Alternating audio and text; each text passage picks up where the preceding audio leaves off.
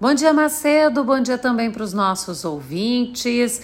A indústria de máquinas e implementos deve fechar este ano com um ritmo de desaceleração, assim como fechou 2023, num percentual menor. Segundo a Associação Nacional dos Fabricantes de Veículos Automotores, a Anfávia, o ano deve terminar com uma redução de 11% na comercialização de máquinas e implementos.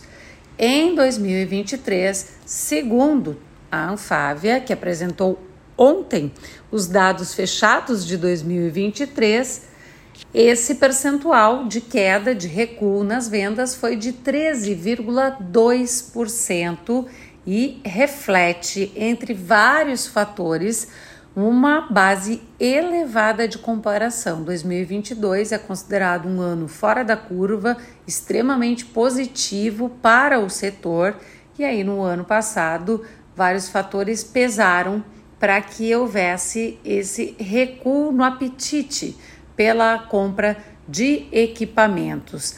O fator juro, ele segue sendo considerado algo muito importante nesse ritmo de compras, porque do ano passado para cá houve corte na, na taxa básica de juro e aí agora o entendimento do setor é que é preciso também fazer esse corte acompanhar eh, nos financiamentos agrícolas, quer dizer, reduzir o percentual nos financiamentos agrícolas. Mais detalhes em GZH. Com Campo Lavoura, Gisele Leiblen.